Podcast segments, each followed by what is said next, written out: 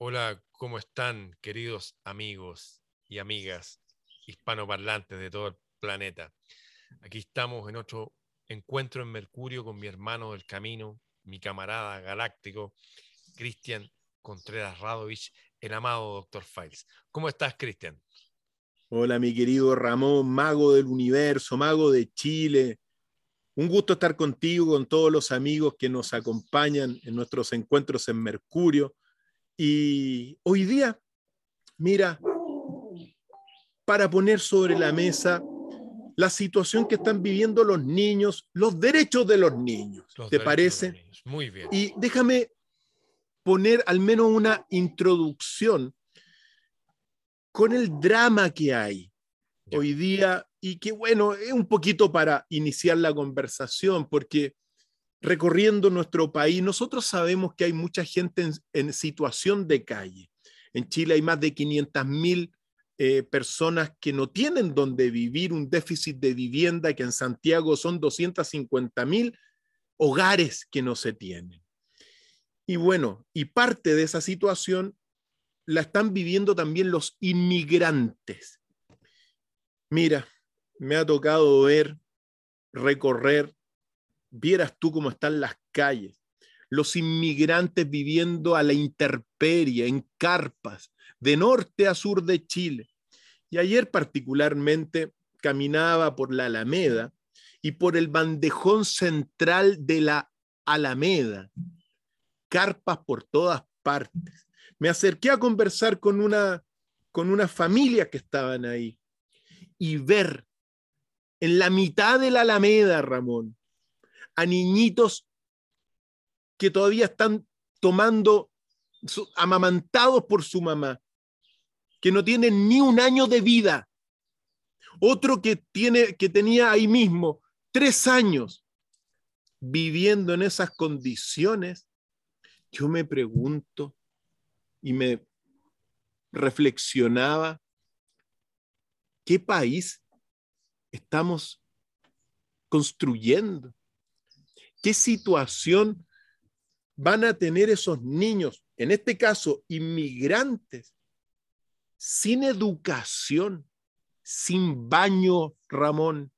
Porque esos inmigrantes hayan venido como hayan, venido, están en Chile y también merecen que nos preocupemos de ellos como tiene que ser.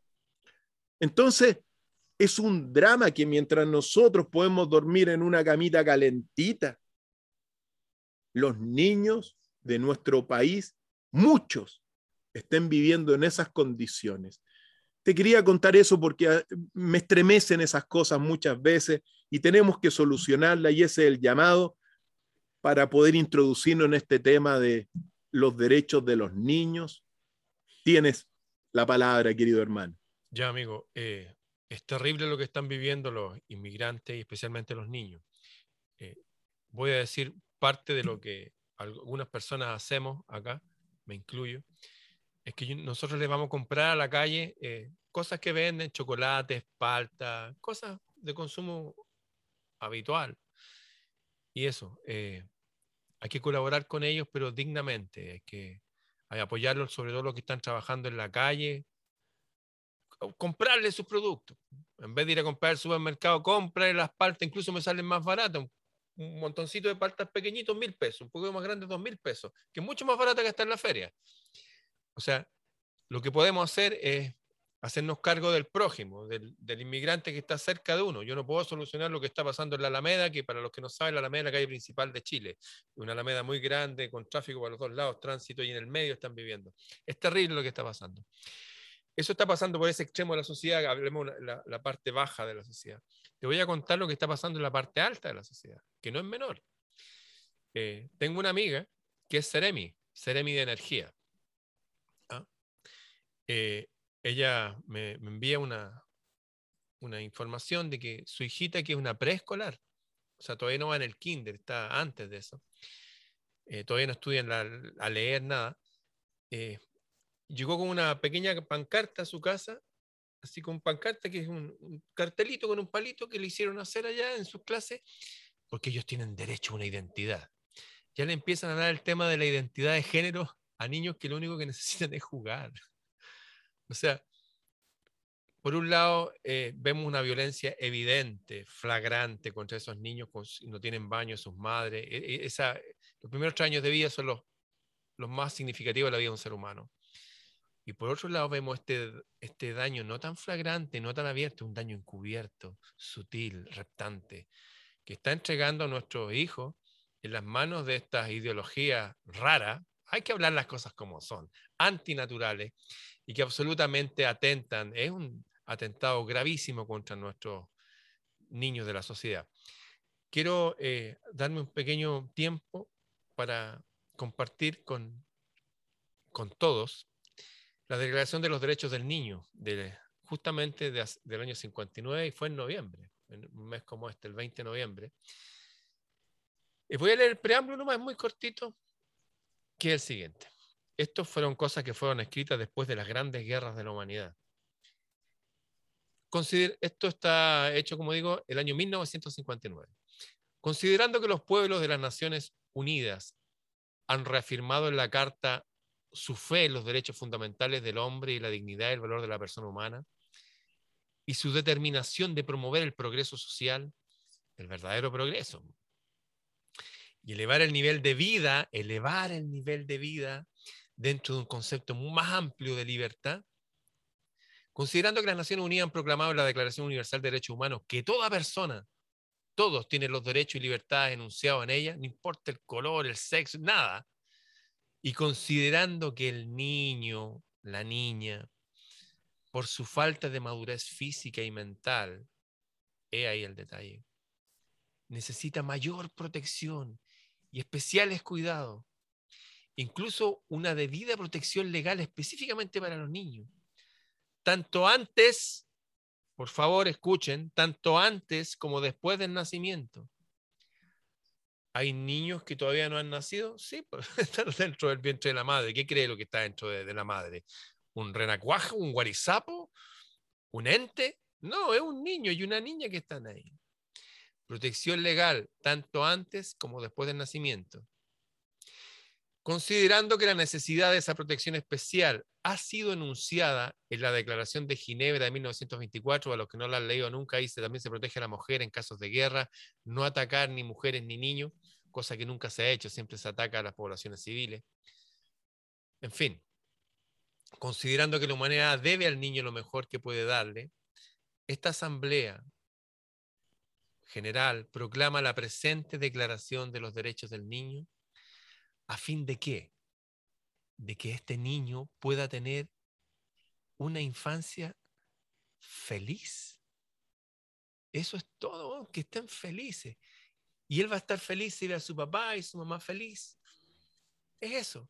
Y gozar en su propio bien y en bien de la sociedad, porque ese niño va a ser un adulto, de todos los derechos y de todas las libertades que en ella se anuncian e insta a los padres, a los hombres y mujeres individualmente y a las organizaciones particulares, al hombre y mujer, a ti y a mí, individualmente, al individuo y a las organizaciones, autoridades locales y todas, que luchen, que el individuo luche por la observancia de esto que van a hablar.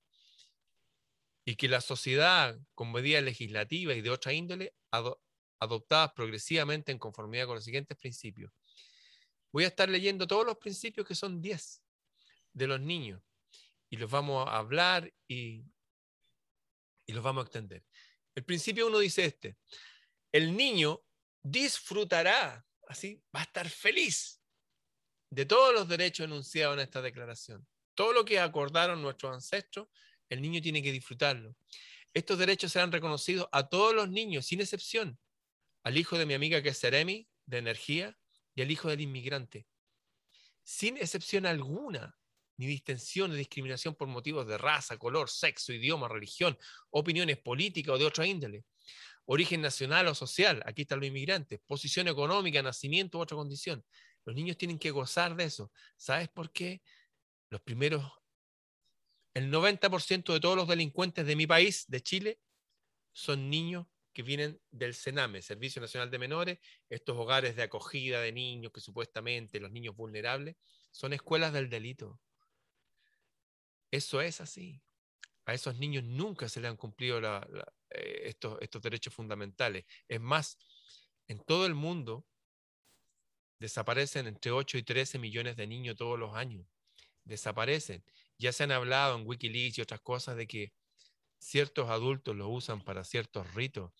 Y no los vamos a hablar aquí para que no nos cierren el video. Pero hay una sociedad oculta, una sociedad negra en el sentido que está oculta, está en la sombra, que está controlando todo y está haciendo que nuestros niños no solo no se cumplan estos derechos, sino están yendo al contrario, nos están haciendo sufrir desde la infancia, no disfrutar desde la infancia, tenerlos viviendo en condiciones de calle como están pasando ahora. Y como digo, con una, una mafia que se extiende al parecer en todo el planeta, están siendo secuestrados, están siendo llevados a lugares que nadie sabe dónde están.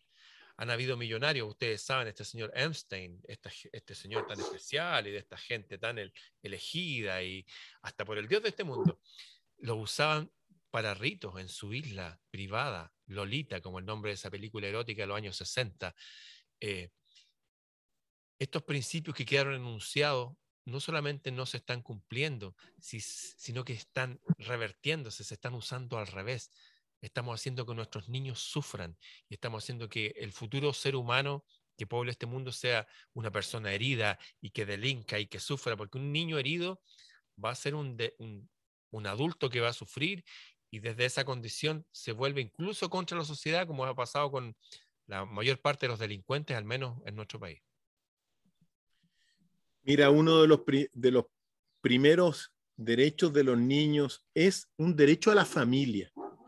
Yo quiero ser súper concreto, Ramón, en este aspecto, aunque duela y ojalá que les duela a muchos. Pero aquí está el punto. Los deberes de los padres son los derechos de los hijos. ¿Y qué es lo que uno tiene que observar? Que hoy día muchos padres y madres, me consta que traen al mundo niños que les dan lo mismo. No digo todos, pero los niños de alguna forma son sujetos a derechos, pero al mismo tiempo los padres tienen deberes que cumplir, como por ejemplo la educación, hay que darle a educación. Los valores no lo van a encontrar fundamentalmente en los en los colegios. Claro, hay un reforzamiento de ciertos valores, pero ¿qué pasa con la familia, con los padres y la madre? Ahí está el punto para también para, para realmente contextualizar. Derecho a la familia. Qué bonito es de alguna forma tener un papá y una mamá que se han unido y que nazcan en una familia adecuada, digamos, en una familia tradicional. Nosotros aceptamos todas las familias naturalmente, que surjan todas las familias, pero cuando uno ve que en nuestro país hoy la mayor cantidad de niños están naciendo fuera de la familia tradicional, muchas veces a cargo de la, la gran mayoría, a cargo de las mamás solas, porque están los papitos corazón que se mandaron, no sé qué cosas se mandaron, y traen al mundo niños sin hacerse responsables, sin educarlos, sin darle valores. Por lo tanto, lo primero a donde yo apunto es que tienen que ser responsables las, los padres y las madres. Los deberes de los padres son los derechos de los hijos. Y eso es lo que uno tiene que al menos fortalecer en esta primera, bueno, en, este, en esta primera etapa de, de nuestra conversación. La identidad, ahora bien, claro, tú hablas de la identidad, es una barbaridad. ¿Por qué? Porque lamentablemente toda la agenda globalista está pretendiendo adoctrinar a los niños y desviarlos, como tú decías, de la cosa más importante, si uno mira, nadie, uno sabe que la excepción hace la regla. Naturalmente hay niños que nacen con, con algunas situaciones eh, extrañas, distintas. Algunos con órgano femenino y son, son hombres, otros con órgano eh, masculino y son mujeres. Uno sabe que e, existen todos esos casos, hay que contemplarlos porque el bien común o interés general tiene que velar por todas las minorías, pero no lo puedes hacer norma. No son las grandes mayorías, por lo tanto, uno está viviendo también en un contexto de un desprecio a la vida y a la persona humana que no tiene nombre. Tú hablabas, mira, acuérdate que hace poquito se destapó eh, la Iglesia Católica Apostólica y Romana de Francia había abusado de 300 mil niños. Entonces, cuando tú te das cuenta de todo eso, bueno, ¿y dónde están los padres? ¿Cómo es posible que los padres en Francia hayan permitido que sus niños 300 mil niños, según las cifras naturalmente que fluyen por ahí, más o menos, son referenciales. Pero ¿cómo no velaron por la seguridad de los niños? ¿En qué estaban los padres, Ramón? Yo quiero en, este, en, este, en esta intervención apuntar a ellos, al papá y la mamá. ¿Qué están haciendo? ¿Cómo lo han dejado en semejante vulnerabilidad? A los niños más necesitados. Pero por otro lado también, hay ciertas familias muy bien acomodadas. ¿Qué tipo de niños están creando cuando se les está entregando todo? Si quieren chocolate, tomen chocolate. Ah, no, no quiere comer chocolate, papa frita, le dan papa frita. Ah, no quieren papa frita, heladito. Entonces, por otro lado, muchas personas, padres y madres, están creando pequeños dictadorcillos. ¿Cuántos berrinches me ha tocado ver en los supermercados porque la mamá no tenía plata para comprarle unas calugas al niño y el niño llorando porque la mamá no le compró las calugas? ¿O porque no le compró la última pelota de fútbol? ¿O porque no le compró el último iPhone? Qué tipo de niños están creando los padres y madres de un lado y de otro lado, Ramón, bajo este concepto de que los derechos de los niños son los deberes de los padres. Por lo tanto, ese, esa familia es fundamental. Recuerda que es un pilar la familia tradicional para la República de Chile. Hay que fortalecerla. Y lo que se están haciendo es no solamente destruyendo a la familia, si hoy día avanza a paso agigantado, el hecho de que, digamos, que las familias se están atomizando, se están disminuyendo. Yo siempre digo, una investigación de hace muchos años, desde el año 2005, el 85% de las familias estadounidenses están constituidas por dos personas. ¿Qué significa eso? Que la gente queda debilitada no tienen que dónde afirmarse porque la familia es la fortaleza, la familia es el refugio. Y hoy día está ocurriendo lo mismo acá en Chile con unos guetos verticales, edificios, con una habitación, con un ambiente, para que vivan las personas solas. Y lo único que les queda es la industria. Digo estas cosas para seguir conversando, pero el raspacacho para un lado y para otro lado es a los padres, Ramón. Es lo que están enseñando los padres. También hay un, siempre hay un detalle, permíteme señalar, pero claro, yo siempre digo, el mejor amigo del hombre es un libro y después los perros. Pero cuando, cuando tú te das cuenta que, por ejemplo, los niños, el profesor les dice, lean, lean, y, y el papá lo único que hace es ver televisión o estar con, la internet. ¿En qué momento leen? Entonces, aquí hay una responsabilidad directa en este problema de los derechos de la infancia, de los padres, Ramón, y te doy el pase. Mira, mencioné hace un instante de que el grueso de los delincuentes que están en la cárcel fueron niños y ahora son adultos que están en situación de ser antisociales porque no tuvieron otra educación. Bueno, estos padres que tuvieron estos niños ahora, no son distantes ni no son muy distintos de estos delincuentes. Se dice, estos son estudios reales. Yo tengo gente que me ha dedicado libros que fundaron la televisión chilena. Y la televisión se le dio a las universidades para que velara ellos, porque es tan importante manejar bien ese instrumento porque penetra la psiquis humana de formas que no puedes frenarla. Bueno, se descubrió que la gente que ve las programaciones actuales de televisión, todos estos programas que son simplemente de, no sé, ahora hay unos programas que los tipos están disfrazados y cantan, y hay que adivinar quién es el cantante y están ahí bailando con mascarilla unos tipos. Es una locura, es un circo romano degradado y decadente en extremo. Bueno, independientemente de las personas que trabajan en esos programas, que es, su, su, oficio, le mandan a hacer eso. Hay un modelo de sociedad que está haciendo que el nivel de intelectualidad de las personas adultas quede estancado alrededor de los nueve años.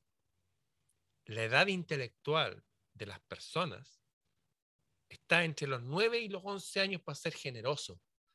¿Qué quiero decir? Que estos padres adultos, qué sé yo, con su barba y su guata, no sé, son niños en envase viejo. Aquí hay un ataque a la sociedad que va por todavía. No solamente están atacando la religión, como tú bien señalaste, y esto que se supo en Francia. Se supieron que eran 300.000, pero se, la cifra pueden ser millones, porque estudiaron un tiempo nomás. O estudiamos para atrás. ¿Cuántas personas más abusáis? En fin, acá hay un ataque sin cuartel, no solamente a los niños, hoy día estamos poniendo el énfasis a los niños, vamos a leer todos los derechos de los niños, pero hay un ataque sin cuartel a toda la sociedad, niños, adultos, golden age, lo más adulto entre los adultos, y a todas las instituciones de la sociedad, a la religión, como bien señalaste tú, a la política, a la economía, a la educación, a todo. Aquí hay un ataque contra el ser humano que no tiene precedentes en la historia de la humanidad. Fíjate que las personas adultas que nosotros vemos ahora y que están condicionadas por esta sociedad que les obliga a ver televisión, se quedan ahí y al ver televisión generan dopamina. ¿Qué es dopamina? Es una droga. Con mi amigo Sergio Chilling, que está siempre los días jueves en el programa de Julio César Rodríguez, eh, síganme los buenos, decía que al niño cuando lo dejas con, con estos niños de la clase alta o de todas las clases hoy día, que lo dejas con un videojuego, genera los mismos campos de adicción dopamínica que genera la cocaína. Lo digo más directamente, estamos destruyendo el cerebro de los niños, porque los adultos padres les dan el mismo ejemplo, porque los padres también están jugando. Uno dice, qué lindo el niño y el padre jugando. Qué bueno que jueguen, pero jueguen un rato. Deberían hacerlo como el doctor Files, que va y juega la pelota, real pelota con su hijo. Está ahí jugando con su hijo eso, volver a jugar con los niños, pero cosas de la realidad. Y si va a jugar juegos de video, juega un poquitito, ¿sabe por qué? Porque estamos haciendo adictos, estamos destruyendo cerebros, como con las palabras de Sergio, se le están destruyendo el cerebro. Hay otras partes del cerebro que no se desarrollan. Por ejemplo, cuando tú juegas con tu hijo a la pelota, produce una gran oxigenación del cuerpo, hace que el cerebro crezca más. Tu niño va a ser más inteligente. Por lo tanto, va a ser más estable emocionalmente. Mente sana en cuerpo sano, decían los romanos, y no es una metáfora, es la realidad. Estamos viendo estos niños responsabilidad de sus padres y estos padres que debían ser responsabilidad, no sé, de la sociedad.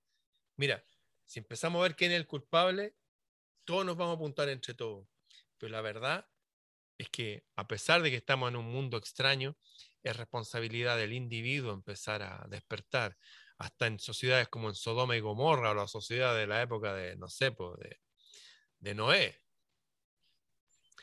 Todos tienen posibilidad de cambiar, de pensar, de decir, ¿saben qué? Ya basta, me voy a hacer cargo de esto, voy a amar a mis hijos. Fíjate que hay un fenómeno muy raro que ocurre con las guerras. Cuando la gente está sometida a la presión de la guerra, sea una guerra abierta o una guerra encubierta como la que vimos ahora, llega un momento es que está la crisis del adulto que aflora de él, tal cual como cuando presionas un carbón y sale un cristal maravilloso, la presión de la guerra hace a veces que el adulto tenga conciencia y se ocupe más de sí mismo y de los hijos. Eh, creo que este momento raro que estamos viviendo, donde vemos a esta gente viviendo en la calle, donde vemos todos los derechos de los niños vulnerados, donde vemos millones de niños que desaparecen al parecer en ritos raros que hacen la ley de este mundo, esto está haciendo que algunas personas despierten. No va a despertar toda la humanidad, pero confío en que la situación puede ser tan oscura que desde esa oscuridad se haga la necesidad de una luz como, como una necesidad de la fuerza de la vida que se expresa que es necesario para estas personas inconscientes que los apretemos harto en estas condiciones duras, que le estamos limitando el oxígeno a los niños, que estamos limitando sus libertades, que estamos yendo en contra de toda lógica, para que empiecen a despertar algunos padres en defensa de los niños. Voy a leer el principio 2 de estos 10 principios que tenemos. El niño gozará de una protección especial y dispondrá de oportunidades y servicios, dispensado todo ello por ley y por otros medios para que pueda desarrollarse física, primero es física. Tiene que comer el niño. No trata nadie de, de, hablarle de cosas o de leerle, no, tiene que comer. Primero física, mental, moral, espiritual y socialmente en forma saludable y normal, así como en condiciones de libertad y dignidad. Al promulgar leyes con este fin, la consideración fundamental a la que se atendrá este, será el interés superior el interés superior del niño. todos los esfuerzos humanos tienen que ir especialmente, todas las leyes, todas las cosas que se dictan en, los congresos deben ir primero a los niños, después a, los adultos.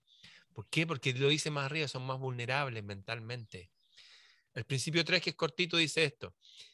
El niño tiene derecho desde su nacimiento a un nombre y a una nacionalidad. El 4 que también es cortito, mira, el niño debe gozar de los beneficios de la seguridad social. ¿Qué es la seguridad social? Que la alcancía que genera una sociedad, el dinero que pagas en impuestos, qué sé yo, considere a los niños. O sea, esos niños que en este momento están viviendo en la calle, no, no deberían vivir en la calle. Y no hay que quitárselo a los padres para que llevarlos, no, hay que llevarlos con su familia. Pues dice más arriba que el niño tiene derecho a la familia. O sea, estamos vulnerando todos los derechos y todo lo que acordaron nuestros ancestros, lo, mínimo. El niño tendrá derecho a crecer y desarrollarse en buena salud. Con este fin deberá proporcionarse tanto a él como a su madre cuidados especiales. Mira esto, la madre y el niño son uno. Te voy a contar algo. Aquí tengo un comedor para 12 personas, que fue de mi papá. Un día yo estaba, tenía nueve años, ocho años, y estaba con un amigo mío que se llamaba Rafael. Y de repente mi mamá que iba caminando detrás de esa mesa se dobló. Y le dieron dolores de parto. En ese momento atropellaban a mi hermana en una calle y mi hermana moría después, a las horas después.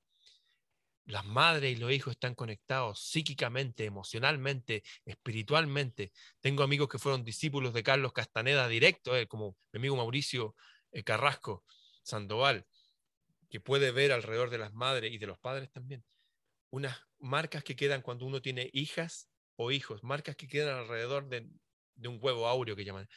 Las madres y los hijos son uno solo. Así que el principio 4 dice, deberá proporcionar tanto a él como a su madre cuidados especiales. La madre tiene que estar bien alimentada, pues, para que dé buena leche.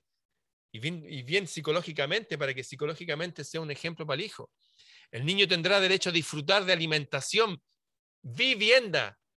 Los niños que están ahí, vivienda, recreo y servicios médicos adecuados diariamente. Ese fue el principio 4.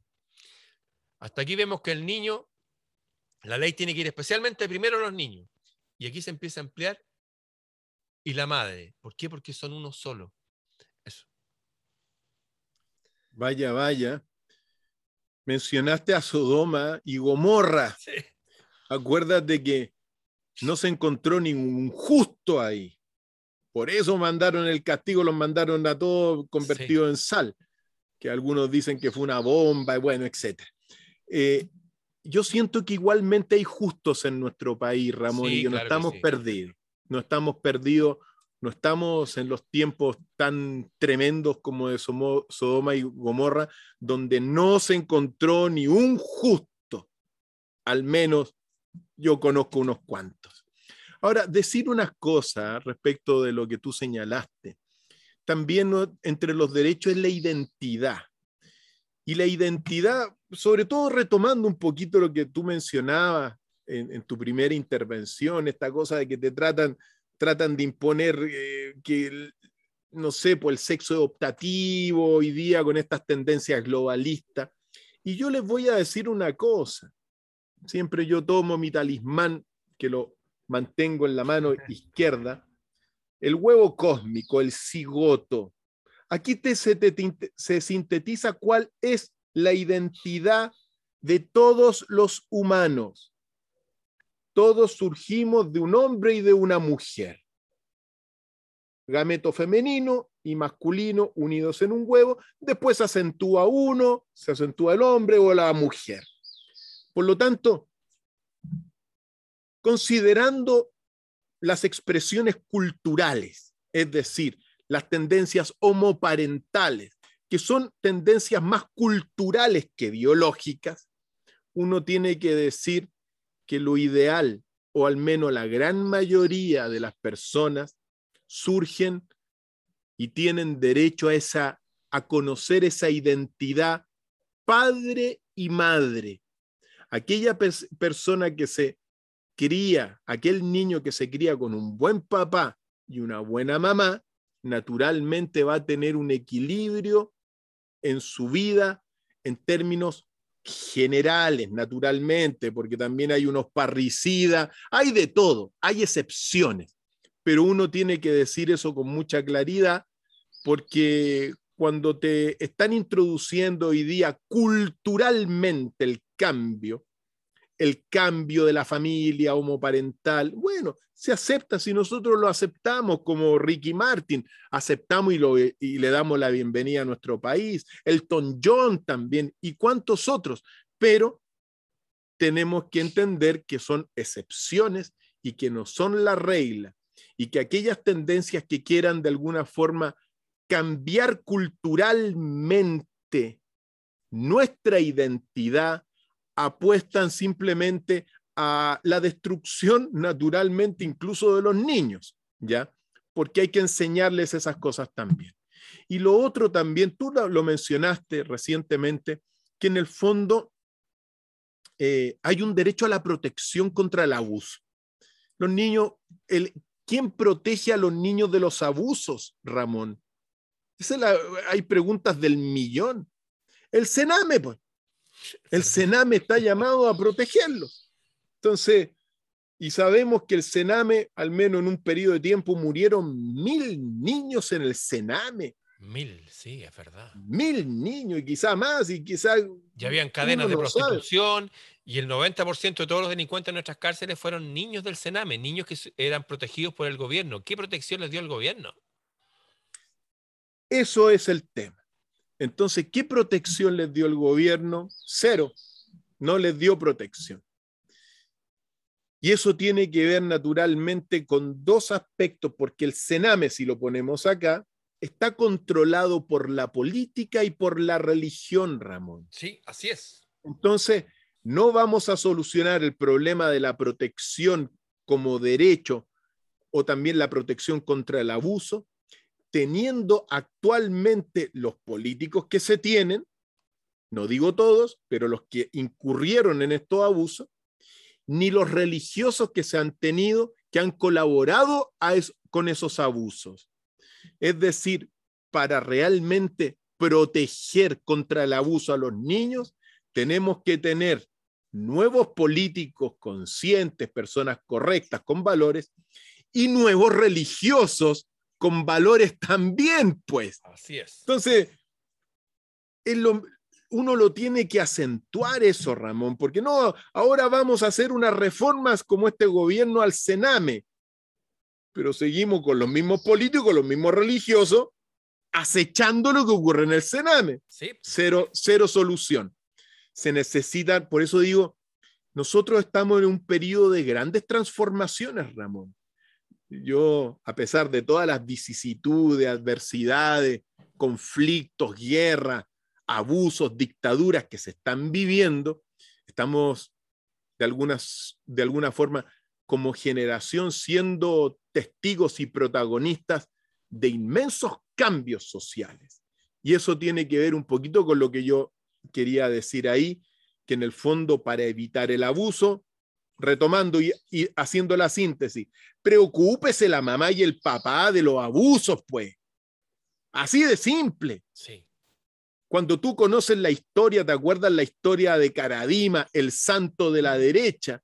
¿Cómo es posible que los mismos padres le pasaran a los niños, pues?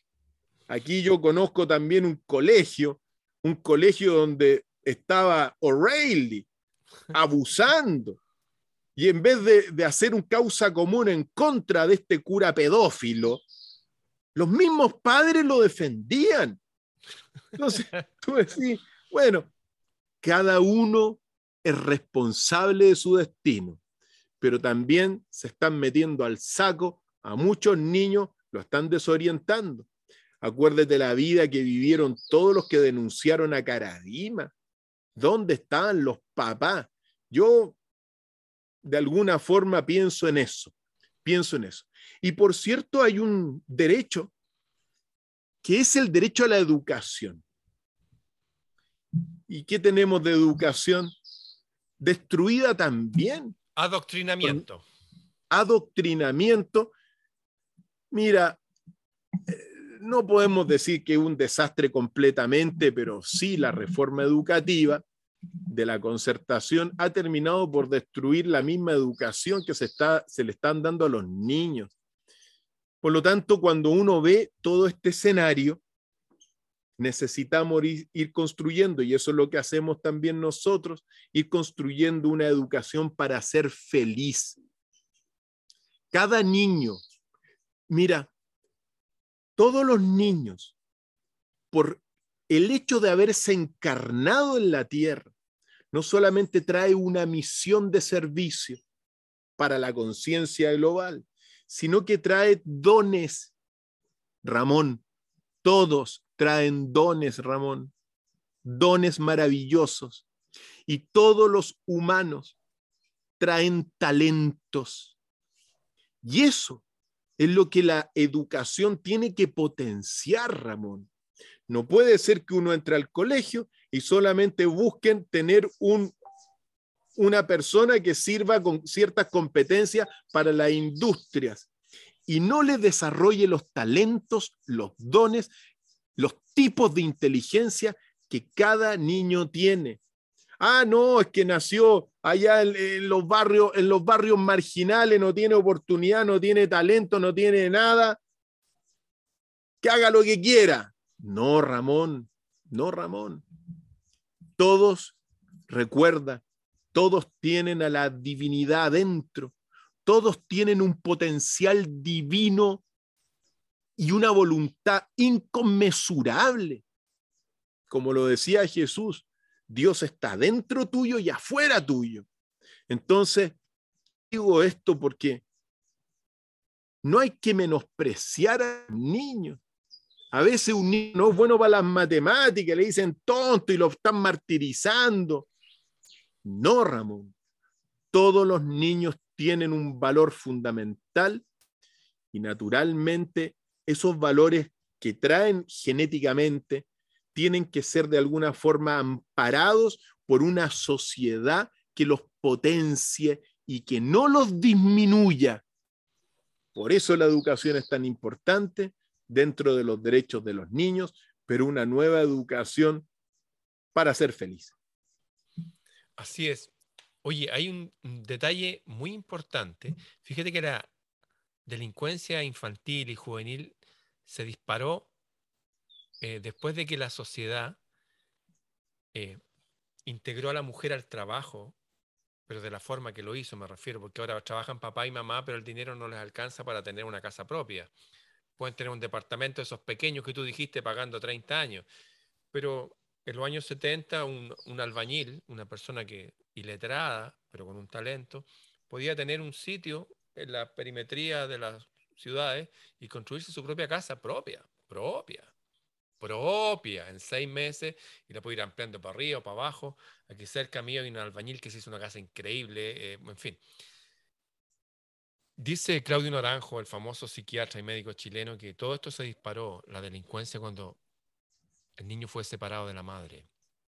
Y esto está incluido aquí en el principio 6 de esta Carta Fundamental de Derechos de los Niños. El principio 5 que me lo salté dice que el niño física o mentalmente impedido o que sufre algún impedimento social debe recibir el tratamiento, la educación y el cuidado especiales. O sea, niños especiales, eso. No hay que llevar al niño especial que hoy, que este niño se siente que es un gatito. Todos tienen que tener, tener la posibilidad de sentirse gatito. No, no, no, no. Ay, que mi hijo se cree un perrito. Entonces todos los niños tienen que tener la posibilidad de elegir entre ser un humano o ser un perrito. No, no, no, no. Niños especiales, educación y cuidado especiales. ¿ya? Estamos, yo estoy hablando para toda la sociedad. Eso que quede establecido. Ese es el principio 5. El principio 6, esto es importante. El niño, para el pleno y armonioso desarrollo de su personalidad, plena y armonioso desarrollo de su personalidad, necesita dos cosas, amor y comprensión. Siempre que sea posible, deberá crecer al amparo y bajo la responsabilidad de sus padres. Y en todo caso, en un ambiente de afecto y de seguridad moral. No solamente afecto, uy, sé que queremos tanto a los niños. Sí, ¿y cómo anda tu moralidad? ¿Cómo están estos curas que querían tanto a los niños? ¿Ah? Ojo, sí, amor, pero seguridad moral y material. Salvo si. Eso, Ramón, esos curas eran unos diablos sexuales. Eran unos diablos. Mira, en un ambiente de afecto y seguridad Sal, mira, por favor, esto. Salvo circunstancias excepcionales. Jamás deberá separarse al niño de corta edad de su madre. Jamás es nunca y jamás, ni, siquiera cuando la madre va a trabajar, uy, que hay que dejar al niño aquí en el... Está bien, yo entiendo que está el mundo así ahora, pero estoy contando que uno de los psiquiatras más famosos del mundo, chileno, que acaba de morir, Claudio Naranjo, que disfruté de muchas de sus exposiciones, tengo escritas sus exposiciones en mi libro, él decía que la delincuencia comenzó cuando ingresaron a la madre y la sacaron del ambiente, del ambiente maternal y se la llevaron al trabajo. Y el niño quedó así, tomando leche artificial con otros niños, con unas mujeres a veces que ni los aman ni nada. ¿De dónde viene entonces la delincuencia? de la separación del nexo madre-hijo. Ese, ese nexo que debe darse por lo menos los primeros tres años de la infancia. ¿Por qué? Porque eso es lo más importante. En fin, salvo circunstancias excepcionales, nunca deberá separarse al niño de corta edad de su madre. Son los derechos del niño. ¿Cuál es el derecho del niño? A no ser separado de su madre, pues. La sociedad y las autoridades públicas tendrán la obligación de cuidar especialmente a los niños sin familia o que carezcan de medio adecuado de subsistencia. Para el mantenimiento de los hijos de familias numerosas conviene conceder subsidios estatales o de otra índole. Todo esto ya está listo, ya lo hicieron nuestros abuelos. Oye, esto es lo que hay que hacer. Aquí está la Carta de Derechos Humanos para los hombres y mujeres adultos, que es lo que queríamos poner Gino Lorenzini en la, nueva constitución, no nos dejaron entrar. Y esto que también va a tener tu posibilidad como futuro senador, que el acento de las leyes según nuestros ancestros, primero los niños. O sea, porque los niños son los fundamentos de lo, de lo que va a ser el adulto después, es lógico. Y ese niño mal criado con televisión se transforma en un adulto con una edad mental de nueve años. Y ese niño que es delincuente es porque se separó de la madre. Lo dice la psiquiatría, lo dice la ciencia médica. No puede separar a un niño de su madre. ¿Por qué? Porque lo vaya a transformar en una persona amargada y se va a ir contra la sociedad. ¿Por qué se va contra la sociedad? Porque a ti te cortaron de la madre. Y esta sociedad oscura, esta sociedad oscura que hace hasta ritos raros con nuestros niños, te recuerdo que todas nuestras películas que nos empezaron a influir desde niños, a influenciar, Bambi, Dumbo, a Bambi le mataron a su mamá de un escopetazo, viéndolo un niño de cuatro años. Yo vi eso. Me tuvieron que sacar del cine. Y Dumbo, la mamá presa, nos están hiriendo emocionalmente, mentalmente, para acostumbrarnos de que ya sabéis que la vida es así. Hay que separarse. Por lo menos mi mamá no se murió, ¿ah? Como la mamá de Bambi. ¿ah? Por lo menos mi mamá no está presa, como la, mamá de Dumbo. Ad infinitum. Por eso, a ver a todos los dibujos animales de nuestra época. ¿Quién criaba a los niños? Los tíos. ¿Por qué? Porque los padres no iban a entrar. Para normalizar esto. Esto fue hecho, te recuerdo, que tú sabes mejor que yo, Hollywood fue donado por la CIA esos terrenos para que empezaran toda esta industria cinematográfica, que ya fue denunciada por Mel Gibson. Dijo incluso Mel Gibson que esta fiesta exagerada de Halloween, donde están los niños con sangre, es para ver lo que eso es lo mejor. ¡Uy, qué rico Hollywood! Y, todo eso, para que cuando entren algunos de ellos, uno de estos rituales raros, no les sea tan extraño. Ojo con eso, lo han sido denunciados una y otra vez. Claro, nuestros medios de comunicación no ponen ningún acento ni repiten la noticia para que la gente no piense. Total, saben que la gente tiene un nivel intelectual de nueve años. Ellos creen, por ejemplo, que gente como tú y que yo, que somos sabios, somos personas comunes y corrientes. En mi casa todos hablaban así. Mi mamá, mi papá, mis tíos, todos hablaban así. Cuando hablaba mi papá con sus amigos, es normal. Nosotros no, somos la, excepción. La, la sociedad ha sido aplastada por los medios de comunicación, que en realidad son de adoctrinamiento masivo, para controlarla y controlarla desde la más tierna infancia. Ni siquiera estamos cumpliendo con los derechos de los adultos, menos con los de los niños, pero estamos aquí para recordarlo, porque va a venir un nuevo tiempo, una luz va a venir en el futuro. ¿Van a venir tiempos difíciles? Sí, pero después va a venir un tiempo maravilloso y los niños van a ser nuestra especial preocupación. Fíjate tú que ayer hacía un, un programa sobre Jesús en los tiempos del nuevo orden mundial. Y, hay un pasaje que tiene que ver con eso, porque en, los, en los textos secretos, en las palabras secretas y ocultas de Jesús, que hoy día la estamos conociendo afortunadamente, Él dice en un momento dado, el hombre malo saca maldades de su corazón. Sí. Y el hombre bueno saca bondades de su tesoro del corazón. Es decir, no nos engañemos realmente. Sí, hay personas que habiendo portadose mal pueden recuperarse, sí, por supuesto que sí, se pueden de alguna forma enmendar el camino, corregir los errores, sí, pero hay personas liceillanamente malvadas, Ramón. Sí, yo las conozco. Así de, así de simple. Y eso te lo dijo Jesús. Por lo tanto, por más que algunos traten de verle el lado bueno a ciertas personas, no. Hay unos que tienen el diablo adentro. Así de simple. Satanistas. Personas tremendamente perniciosas, indiferentes, psicópatas, Ramón, que gozan con el sufrimiento de los niños eso es. una característica de los psicópatas. Pues bien, entre los derechos de los niños está tener una vida segura y sana. Tú lo has mencionado también. Y en un pasaje, al menos de los que uno recuerda, esa vida segura y sana pasa por descansar, jugar y practicar deportes, Ramón. Así es. Mira, Fíjate tú, ahí está todo. Es decir, descansa, duerme tranquilo, ya. ¿Cómo van a dormir tranquilos los niñitos inmigrantes que están en la mitad de la Alameda cuando pasan las micros para un lado y para el otro lado? Yo sé que el hombre es un animal de costumbre.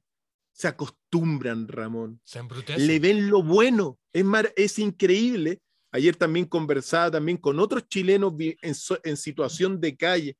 Yo le pregunto, bueno, ¿qué es, ¿por qué vives acá? ¿Qué sé yo? Y me decía, la primera respuesta me dice el joven que se llamaba José, me dice, no, es que me gusta la libertad.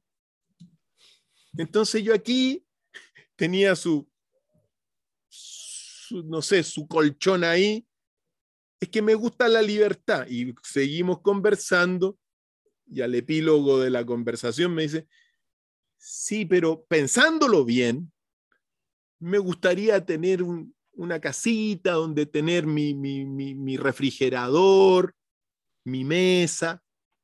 ¿Te das cuenta? Entonces, cuando te das cuenta, bueno, qué seguridad, qué, qué seguridad está la gente viviendo en las calles más dramático fue lo que me tocó ver, porque al menos los venezolanos que están, que están ahí en la Alameda tenían carpa. En Antofagasta vi una familia, papá y mamá colombianos, con un niñito de dos años y con un niñito de un año, pero viviendo en un colchón sin carpa, Ramón. Dormían ahí, tirados en la calle como en la India. Pero la India es otra cultura. Y por último, y otro clima, hacia el calor, entonces la gente duerme ahí porque hace calorcito. Entonces, no, pero entonces date cuenta de lo que está ocurriendo. Por lo tanto, práctica de deportes para una vida sana, para una vida segura. ¿Y cómo estamos con el deporte, Ramón? Es una barbaridad lo que ha ocurrido. Es cosa de ver los cuerpos de los niños. Claro que sí. ¿Cómo es posible que estemos padeciendo una pandemia de obesidad en Chile y particularmente en los menores de edad? Sobrepesos. Uno puede, claro, yo ya tengo 51 años, tengo unos estoy como cuatro kilos arriba de mi peso normal, no lo puedo bajar, me falta más deporte, pero bueno, yo fui flaco, también fui muy deportista en mi, en mi tiempo, y claro, el metabolismo cambia hoy día, pero son puras excusas, me van a decir, pura excusa, doctor. voy a hacer más deporte, voy a hacer más deporte. Y, pero decir, por ejemplo, fíjate tú lo importante del deporte.